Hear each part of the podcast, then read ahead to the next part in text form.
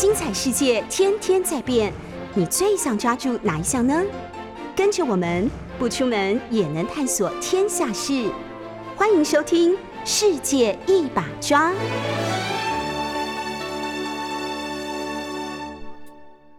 欢迎收听 News 九八九八新闻台，现在收听的节目是《世界一把抓》，我是刘冠莹。今天是礼拜三，很高兴又跟大家见面了。最近的天气好像有点奇怪哦，大家都以为快要转到夏季的时候，然后就从上个礼拜开始就默默的变得有点冷，而且大概昨天还是前天的吧，两天都非常像冬天。那在这边要叮咛大家，在季节转换的时候呢。一定要非常注意保护自己的身体，尤其最近疫情出现大破口，所以免疫力这件事情很重要。就是早晚的薄的外套还是要带，然后要多喝开水，就是常常洗手。就是免疫力在季节转换的时候是最重要的。那另外一个换季的时候，常常被大家比较轻忽的问题呢，是身心健康。因为我身边有蛮多朋友，其实。因为我本身在艺文界、文创界工作嘛，所以那个呃，有比较多有具有艺术家性格的朋友。那大家都有一个共通的阵头，就是诶，如果听众朋友听到稀稀疏疏声音，是我的助理主持人在前面食用他的早餐。所以如果大家到 YouTube 的直播现场的话，可以看到他正在大快朵颐，完全没有在理我在说什么意思。所以大家不要觉得有杂音，我们的录影的效果是蛮好的。那身心品质这件事情是什么意思呢？也就是其实每一年中间的四月跟五月，以及年末的呃，应该是第三季的九月跟十月是季节转换的时候。那通常是冷变热或者是热变冷的时候，人的内分泌跟荷尔蒙其实会改变，那你的交感神经的活跃度也会改变。那其实是天后影响你的情绪很大，所以如果这阵子你常常会觉得你很想要发脾气。或者是你会莫名的觉得你的心情不好，或者是你就很想要骂某些人，我觉得其实都还算是正常的心情表现。但是要注意的是，要照顾自己的身心状态。怎么说呢？比如说，如果你真的觉得你发脾气的频率远高于以往，或者是你觉得你的情绪的能量太大，你会快要控制不住，甚至是你想要做一些破坏性的行为，去呃伤害自己或是伤害其他人。如果那个负荷大到这种程度的话，就建议各位朋友呢，要找朋友聊一聊，找你身边的朋友聊一聊，或者是你可以去看心理咨商，以及帮自己多安排一点休息的时间。因为四五月跟九月、十月常常是心理医生门诊的好发季节，也是心理学上面的旺季。所以在换季的时候，如果大家觉得你的身心状况比较不好，尤其是最近疫情很紧张，所以很多人心情可能都很不好。那没有关系，反正你就是多花一点心力照顾自己。好，我每一节节目前面都会给大家一些小叮咛，今天的就讲到这边。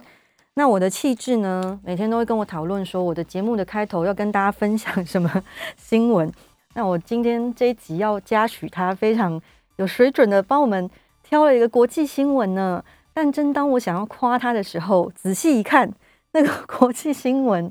就是很香啊！那个标题是“圣女番茄降落”，法国总统马克宏逛市集遭扔水果，保镖急撑伞保护。然后我的气质小玉跟我讲说：“冠莹，你看这个保镖是不是身手很灵活？”我说：“对，就是有人要拿番茄砸他，你不是应该拿一个东西帮忙挡一下吗？”他说：“哇，真的是好帅气。”就是一下就，因为马克龙去逛市集，这是他大选连任胜利以后第一次，就是比较长明的行程。但很多人对他还是持反对意见，在法国那边。然后说他去逛市集的时候，二十七日，呃，二十八日走访巴黎巴黎市中心三十公里的西北部的郊区塞吉尔的一处市场，然后就被那个附近的居民丢了一袋剩女小番茄，差点击中头部。那剩女小番茄其实单价还蛮贵，我觉得拿来砸总统，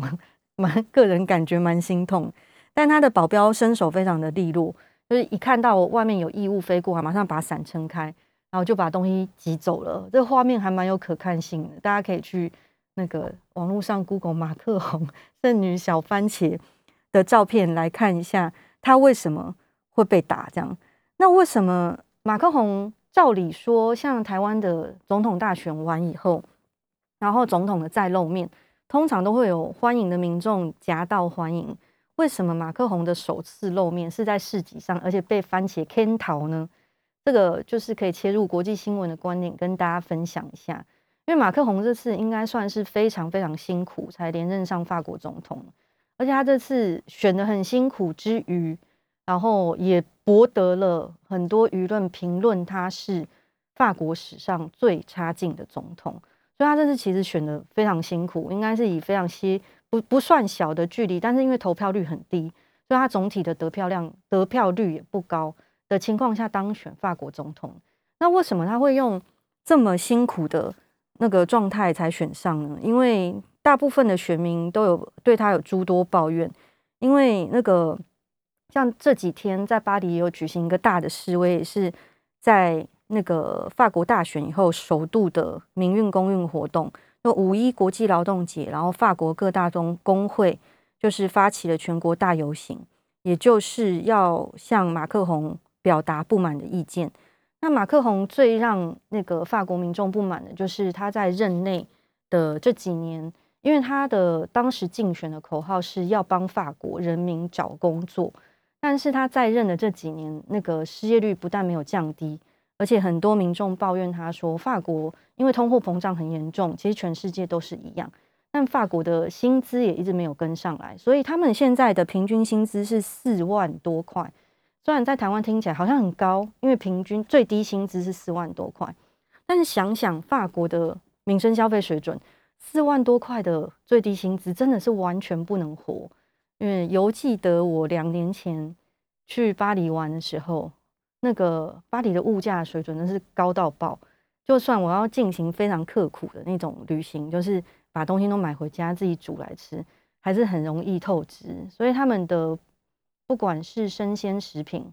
然后农作物，然后娱乐消费，就算是地铁的票都非常贵，所以他们的最低薪资一直是在饥饿线的边缘徘徊。那马克宏主张要让大家的工作机会改善，以及最低薪资调整这件事情，全部都跳票。那他这次是为什么选上？那法国的媒体就说，法国总统大选这一次，法国的人民是在。两个没有选择的中间做了一个选择，因为他的对手是谁？他的对手的名字有点难念，叫做呃马林勒庞，有人翻成勒鹏，也有翻成勒庞。那他是一个听名字就知道是一个女性的候选人。那勒庞这个人是什么来头？勒庞他是来自一个政治世家的小孩，因为他的爸爸老勒庞在法国其实是非常非常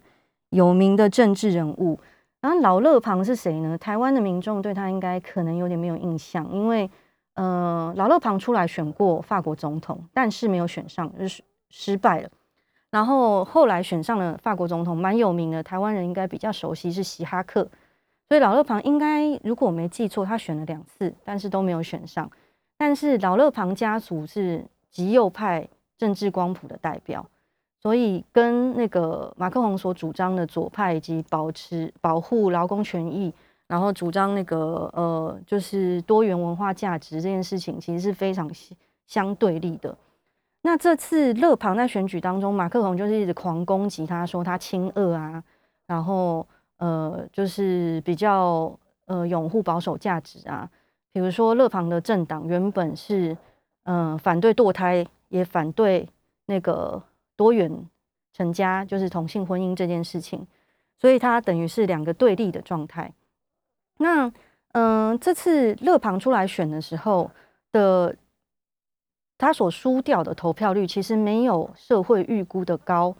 所以法国的社会就在预估，想说是不是极右派的那种主义又要重新回归了呢？因为从历史上的状况，大家可以知道，因为嗯。就是在经济情况持续的不好的时候，就是会导致民族主义或者是激进派、极右派的出现。那前面就是两次世界大战，就是一种很明显的例子。那比较近代的例子，造成极右派的候选人出现是谁？就是大家都很了解的，就是美国的川普总统。因为在呃美国近五到八年、十年的经济萧条的情况下，所以那个川普总统那个时候出来打着美国优先，就 America First 这件事情，就妥善的凝聚了美国人的共识，也因而胜选。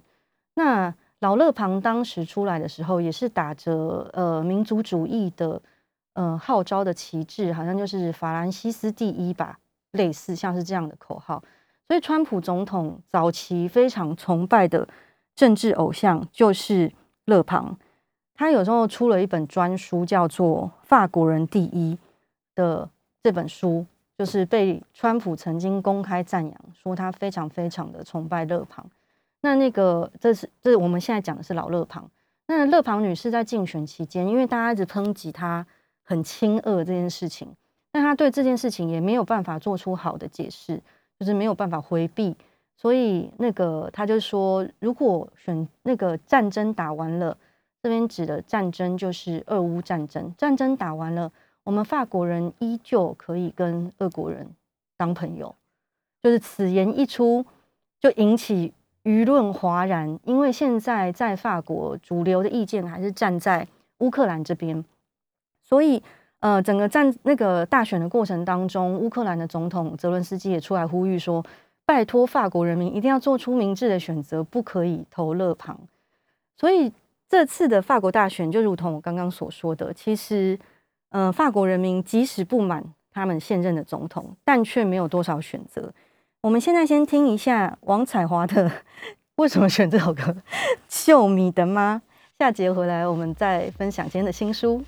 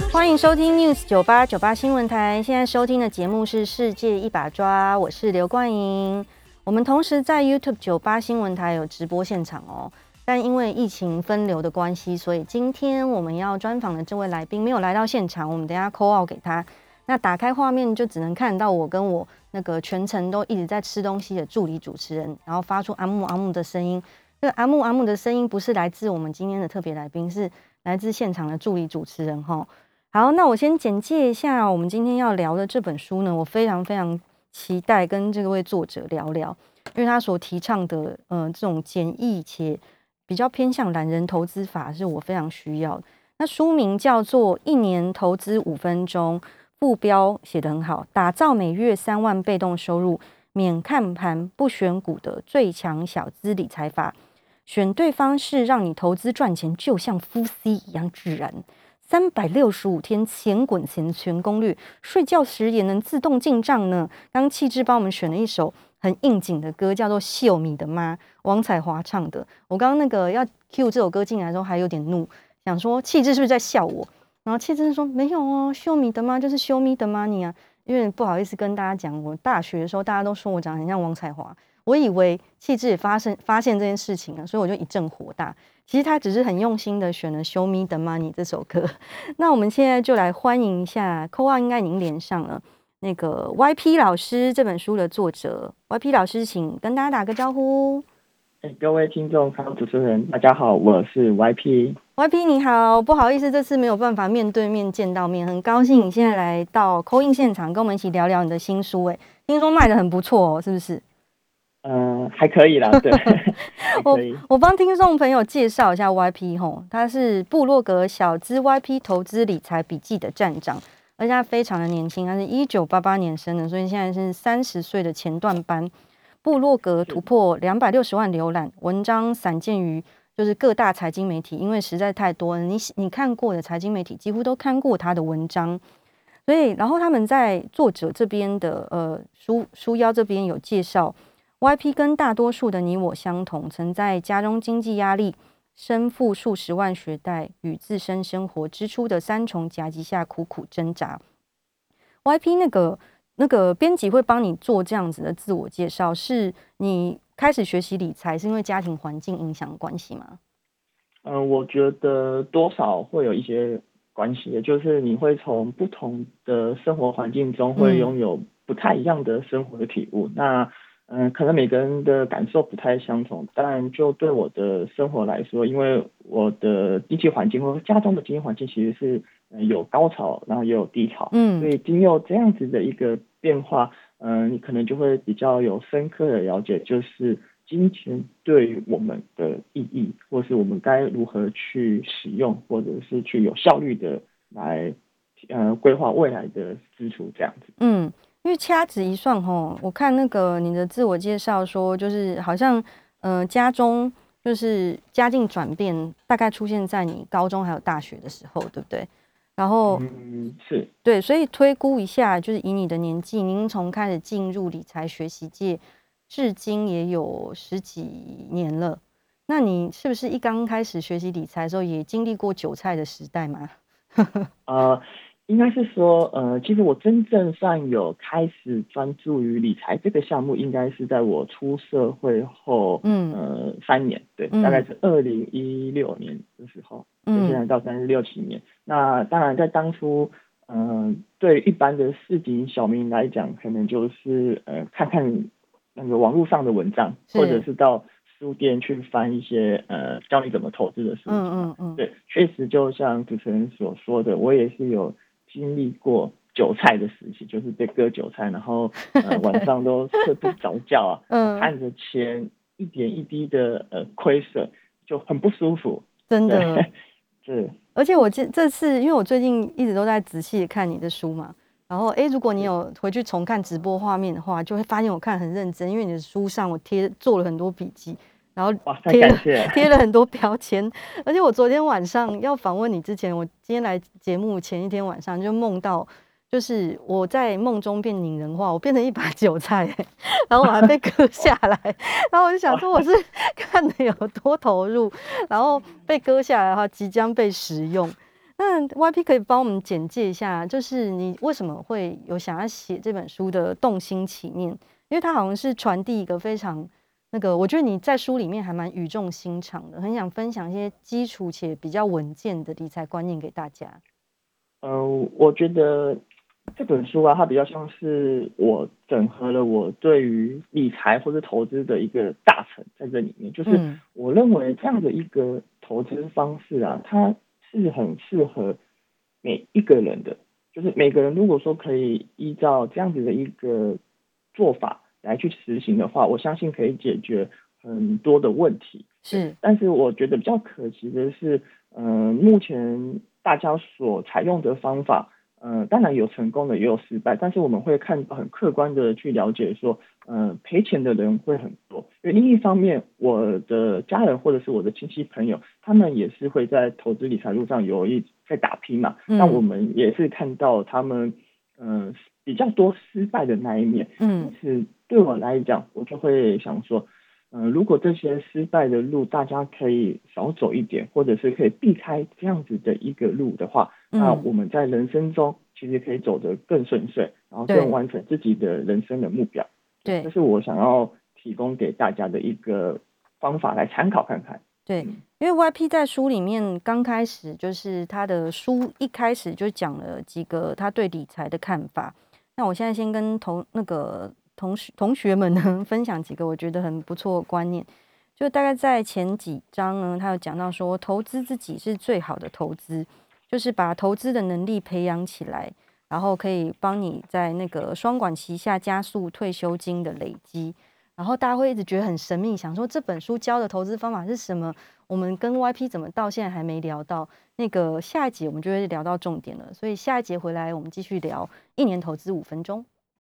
欢迎收听 News 九八九八新闻台。现在收听的节目是《世界一把抓》，我是刘冠莹。我们同时在 YouTube 九八新闻台开直播，欢迎大家收看直播，跟我们一起到直播现场哦。那我们今天 Call Out 访问的老师呢，是人气理财部落格小资 YP 投资理财笔记的站长。那大家江湖都人称他 YP 这样子。刚跟老师聊到一半，因为我们还没有切入神秘的主题。一年投资五分钟，打造每月三万被动收入，免看盘不选股的最强小资理财法。那 YP，我们这一节就来破题好了，就是写的这么好的一个文案，所谓的被动投资法，一年投资五分钟。我自己消化心得，其实老师要分享的秘密就是指数化投资，对不对？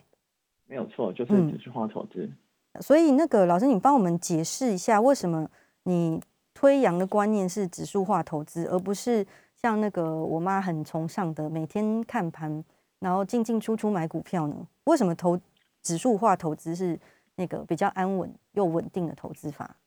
呃，应该是这么说。我们对于投资来讲，嗯，大部分人来看的可能会是从。报酬面来看，对，就是哎赚的多少，能不能赚快一点，或者是赚很多，嗯，那通常我们这样看的话，其实我们没有感受到它背后所要面临的风险，对，哦对，所以如果说我们反过来，我们从风险的切入来看这个整个投资的过程，那我们就应该要避开一些呃。大家常用会失败的方法，比如像说一个像是快速致富的这个想法在哦，因为快速致富确实会有人可以成功哦，但是更多的人是失败，对，以及说像是选股这件事情哦，大部分的人都会是诶选择几档股票进去投资，嗯，但是呃如果说选股方式啊，它有一个公司存在的话，那每个人他应该都可以从这样的一个方法去赚到大钱，嗯，其是。我们看到市面上的人们，他们往往在选股这边，或者是因为进场的时机或者出场的时机抓不住，那就赔了大钱。对，那所以反过来讲，如果我们可以避免这些状况，我们不选股，我们也不看进场时机，那我们把所有的股票通通买下来，嗯，那这样子的一个方法，它就是一个指数化投资。所以的话，它所要的时间非常的少，因为。我们会花那么多时间在投资上，就是因为我们必须要去关注股票的涨跌幅，我们要去设法抓住它的进场点，甚至我们要去选那么多的股票，好几百档、好几千档，选个万中选一的出来。那可惜的是，很多人都选错了。嗯，就为了避免这样子的状况发生，我们就采用指数化投资来做进行。没错。因为那个 YP 老师在这本书里面算是非常语重心长，我想跟大家分享一个表格，但是我目前熊熊找不到。就是老师在书里面为了要说服大家，那个不要走偏锋，就是走偏锋是我使用的形容词，就是呃，因为大部分的呃股民呢，可能都非常崇尚，比如说市场资讯啊，或者相信自己会听到一些小道消息啊，所以那个 YP 在书里面其实有做一个表格，就是哦，我找到了这个，大家大家如果有看直播的朋友，我们可以一起来看这个表格，它是你就可以体会到 YP 有多语重心长，想要劝劝大家醒醒啊。它上面的标题是为什么你应该选择指数化投资，然后上面就有一个像小朋友可以做连连看，跟测验你的投资人格特质的表格。他问第一个问题是你投资想不想花时间，然后第二个问题是只要努力研究，长期就有更好的报酬？问号，然后再接下来就是拥有华尔街专业经理人都不知道的资讯，或者是专业经理人长期能胜出市场。然后接下来我一直问到说，你那你觉得自己拥有预知某位经理人能够长期胜出市场的能力吗？问号这样子。然后所以他最后就是在几个 yes or no 的选择之下，他就会帮你引导出你应该做的投资判断。但其实最后只有两个选项，一个就是指数化投资，第二个。YP，这是你自己想的吗？请保护好秘密。我觉得这个 这个有点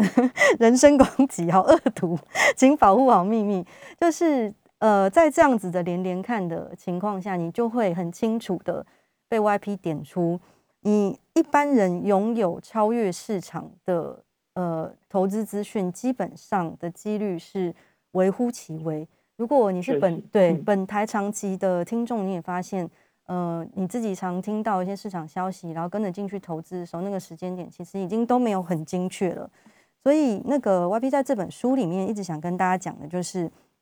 呃，被动投资跟那个指数化投资才是比较可靠且稳健的方式。那那个讲到被动投资这件事情，然后还有指数化投资，也就接下来的脉络，我们会聊到最常见的指数化投资常用投资组合。指的就是 ETF 嘛，是不是？嗯，对，我们通常会使用 ETF 来执行指数化投资，因为指数化投资它就是要投资市场上所有的标的。对，那每个市场啊，它其实背后会有一个指数的存在。其实正确来说，我们是投资这个指数，这个指数它会去有南瓜背后的成分股，所以它有变化的话，我们投资于这个指数，我们相对应的。我们的内容也会有所变化，所以说 ETF 它就是会遵循某一种指数来做投资的标的或是方法，对，所以我们说通常就是用 ETF 来做这件事情。对，那个 YP 在书里面有帮大家解释了，像 ETF 的全名叫做呃 Exchange Traded Fund，就是指数股票型基金。这只就是 ETF 这几年在台湾也是蛮热门的。那通常对，就是呃，像刚刚老师说的，我们是以投资一个指数为指标，而不是以短期获利为指标在操作。那编制指数的公司通常会决定该指数将怎么样筛选股票来当做此指数的成分股，并在计算的时候决定是否对。特定数值做加减加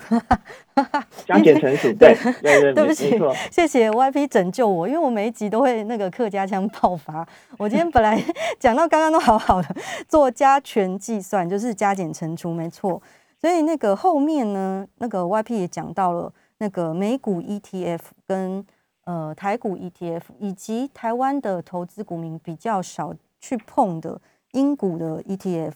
我觉得台湾人好像比较不熟悉欧陆那边的 ETF，嘿，对，就是我们的资讯的揭露比较少，以大家比较耳熟能详，可能就是台股跟美股。其实，呃，大部分人还是以台股为主啦。能够跨出台湾去迈向全世界，其实算是蛮不容易的。因为，呃呃，可能有些投资人他比较保守。如果你想要投资国外的话，以以前的方法。你需要把钱汇到国外的券商去。对。不过最近几年啊，就是有付委托的这样子一个投资方式开始蓬勃的发展。嗯。所以，即便你想要投资国外的 ETF，你也不再需要把钱汇到呃海外去了。你在台湾透过国内的券商就可以做到。对，老师，那个韭菜，我本人呢也是在几年前，因为就是当了韭菜太多年了，然后。就如同 YP 上集跟大家分享的，就是刚开始进入股票市场当韭菜。哦，讲讲到我，就是前几天才有个朋友问我说，为什么要叫韭菜？因为韭菜就是很容易被割下来的意思嘛。所以就是呃，如果有大笔的主力在进出的时候，我们就是率先被割的那一群人。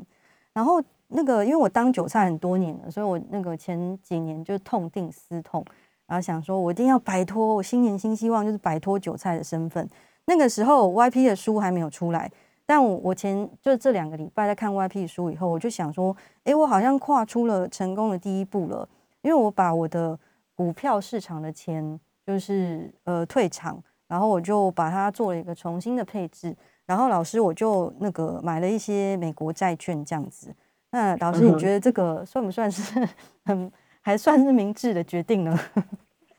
我我会这么讲啊，就是每个人他有他的个人的喜好或者偏好，以及他对于这个资金的规划的方式不同，每个人承受的风险能力也不太一样。但就我而言，或者说以我在这本书所要传达的观念来说，如果啊你的能力其实没有比市场还来的聪明，因为市场它就会随着大家的共识有所变化。如果你自认为你没有办法长期的打败的市场。你没有这样的一个能力的话，其实你选择市场哦，就是会是最稳健的做法。嗯嗯，我自认我没有比其他人聪明，对，所以我我不会这么想要去挑战市场。尤其我们透过很众多的数据跟研究发现啊，以长期来讲，专业的经理人其实有八成以上，在长期来讲哦，都是打不赢市场。对，你想，他们有这么丰富的，就是他们可以有这么样的一个设备跟资讯来源。他们是靠这个吃饭的。如果他们二十四小时这样做研究都没有办法达成这个目标，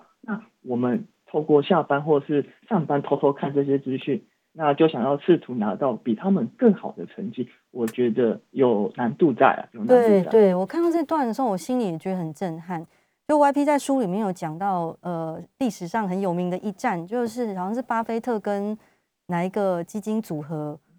那个对战嘛，十年之约。对对，然后那个巴菲特，哎，老师这个故事帮我们讲一下好不好？呃，就是巴菲特他曾经就是公开的宣称，就是呃，因为股动呃主动式的基金啊，他们收取了比较多的呃费用，但是却没有办法替投资人带来呃更好的获利，所以他就公开的宣战说，有没有人能够来跟我挑战？他因为巴菲特所选的标的就是呃标普五百的指数化型基金，那去对抗说有主动型基金他们自己来去操盘的基金，借由十年的。的一个约定的期间来一较高下，嗯啊，最后的结果我想大家都知道，就是他选了一个由市场主导的指数型基金来去打败了这个由主动型基金所投入的旗下的基金。对，所以巴菲特的十年之战就是很明显的告诉了我们这些韭菜们，就是连股神他都会选择算是比较被动型投资的那个基金组合，然后打败了就是很多。非常专业的高阶那个基金操盘人综合在一起的主动型基金，我觉得这件事情给我们一个很大启示，就是呃，就是投资这件事情，巴菲特也讲过，投资是一件单纯但不简单的事，尤其是在那个经济全球化的影响之下，所以每一个财经的动态其实都是牵一发动全身。如果自己要做自己的操盘的话，其实那个输赢其实很难掌握。下节回来呢，我们再跟 YP 继续聊被动投资的奥妙之处在哪。欢迎收听 News 九八九八新闻台，现在收听的节目是《世界一把抓》，我是刘冠莹，欢迎来到那个 YouTube 的九八新闻台直播现场，跟我们一起看那个直播哦。现在助理主持人正要被抓走，等下等他那个稳定一点，我们再让他回到现场。然后我今天访问的来宾呢，是一年投资五分钟的呃人气部落客小资 YP，江湖人称 YP 老师。我们今天要聊的就是怎么样一年投资五分钟，打造每月三万被动收入，不选股的最强小资理财法。这本书呢，我觉得它的提纲跟文案都写得很好，然后内文也是写的深入浅出，很容易吸收。文案上我跟大家分享一下，它的非常。击中人心了。嗯，找标股看线图投资何必这么累呢？一年投资五分钟，小资也能变富翁。然后就引用了巴菲特的名言。巴菲特曾说：“如果你没办法找到在睡觉时也能赚钱的方法，你将工作到死。面对人生珍贵的每分每秒，你不需要深奥的投资技巧，一年只需要花费五分钟的时间。用指数化投资就能实现小资族千万美梦。前两节跟 YP 老师聊到，呃，指数化投资，然后我们就切入了 ETF 这件事情，然后也聊到了台湾的投资民众比较少碰到的英股的 ETF。诶，老师在书里面给的非常详细的叮咛，诶，如果大家想看，还是自己去买书好了。那 YP 你在书里面有写到那个。待会请你帮大家简介一下英股 ETF 的特性及，然后我觉得非常仔细的叮咛是，老师连内扣费用都帮大家叮咛了。内扣费用这件事情大家常忽略，那请 YP 帮大家解释一下。OK，嗯，首先我们回答第一个问题，嗯，英股 ETF 啊，它其实就是嗯。相较于大家所耳熟能详的美股，那会是另外一个投指数化投资人的选择。为什么呢？因为英国 F 它在它的标的上，它其实有它的所谓的呃税负上的优势，嗯，就是呃税负的计算会比较复杂，但我就不在这边呃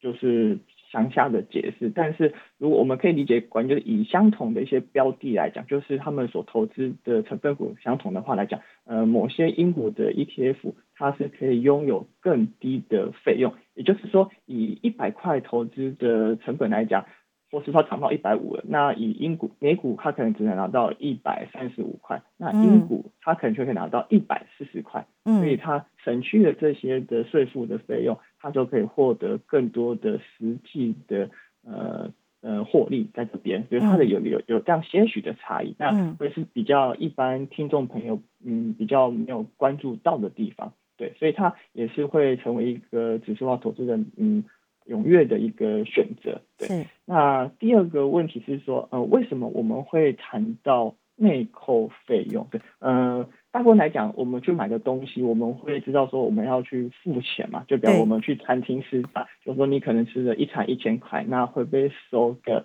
十 percent 的服务费，对。对，那你就要缴个一千一百元，对你很明显就是说，哎，你为了吃这一餐，你就要多付出一百块当做成服务费，是，那。其实我们在买入 ETF 的时候啊，我们也有这样子的一个隐藏费用。可是当我们仔细的想想说，哎，一个 ETF 假设它就是一百元好了，但我们就是买入一百啊，我们并没有多额外付出所谓类似的这个服务费的实际的成本在这边嘛，我们感觉不出来。对，但实际上他会怎么去接收呢？其实他是在他每天的净值上做变化，就是你去买了一百块，其实它的价值它会随着每天而递减，就是你隔天要卖的时候，它可能就卖不到一百块，它就剩下九十九点多块，就是你会没有感觉到你真正的有付出这个服务费，而是你在要卖出的时候，或是你在这个过程中，你的真你的内涵的价值就在耗损了。嗯，OK。对，所以这就是大家为什么会感觉到哦，其实我买 ETF 我根本就没有付出这笔钱，但实际上这个内扣费它是每天一点一滴的都在收取你的费用。所以说啊，嗯，内扣费它为什么这么重要？因为第一个它会容易被忽视，第二个内扣费代表就是不管你是赚还是赔。基金公司都会跟你收钱的，嗯嗯，哦，对对，所以如果你能够把握这点的话，你就可以，你你少花钱，那表示你赚的机会就更多了。嗯，没错，因为那个 YP 在书里面很清楚的帮我们解释内扣费用这个其实不小，但是常常被大家忽略的隐形成本。所以就像 YP 刚刚说的，不管是在呃那个市场涨跌，你持有的那个指数型的投资商品，它每一天其实都在付出费用。反过来说呢，只要我们能够掌握低成本的投资工具，对投资的结果将会有比较显著的好处。那通常那个，我相信 YP 在外面讲座或者是碰到你的粉丝的时候，大家会直接应该会有点像希望你直接帮他诊断一下，想说我们现在到底要怎么配置自己的资产，会既稳健又可以有稳定的收益。那通常被大家问到这种问题的时候，你都会怎么回答？啊，我是说，嗯，不知道有没有购买我的书来看？也对。那我要 把你的秘密讲出来喽，因为其实，在 YP 在这本书里面上，因为我从头开始看嘛，然后它是从最基础的那个名词解释开始，帮你一步一步，然后呃解析你整个理财的地图，然后我就想说，哎，大家。像我这种略有略有的一点程度的投资股民，就会想说，那我到底要怎么配置？那其实，在本书当中，YP 也帮你诊断了。大家在比较后面的地方，大家如果看他的书，要有点耐心。就 YP 有建议一个不同年龄阶段股债配置比例的参考。那我帮大家做一个总结。其实，在二十代，呃，YP 配的那个股票比例就是远高于债券。然后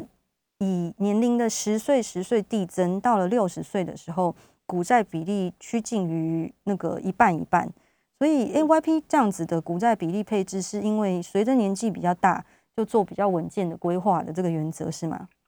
嗯，对，通常我这个股债配置的参考啊，它是基于就是六十到六十五岁为退休目标所做的一个规划。是，那我们会知道，在这个书中，它其实有提到一个风险啊，叫做。呃，那一个报酬社区风险，就是一旦你在迈入退休的年龄时候，如果在前几年市场大跌的话，会对于你的整个资产组合的价值会亏损比较多，那会有可能很可能造成结果就是你活着的时候就没有钱可以用了。真的，为了要避免这样子的状况发生，我们可以采用的方法就是去调整你的呃股债的。配置的比例，因为呢，呃，股票它是属于波动比较大的资产，那债券它以短期来讲会是相对于比较低风险的，波动比较小。如果说我们在你趋近要使用钱的时候，要把钱领出来的那个时候的当下，我们可以把低风险的资产比例拉高，进而降低它波动较大的亏损，那就可以避免我刚刚提到这样子的状况。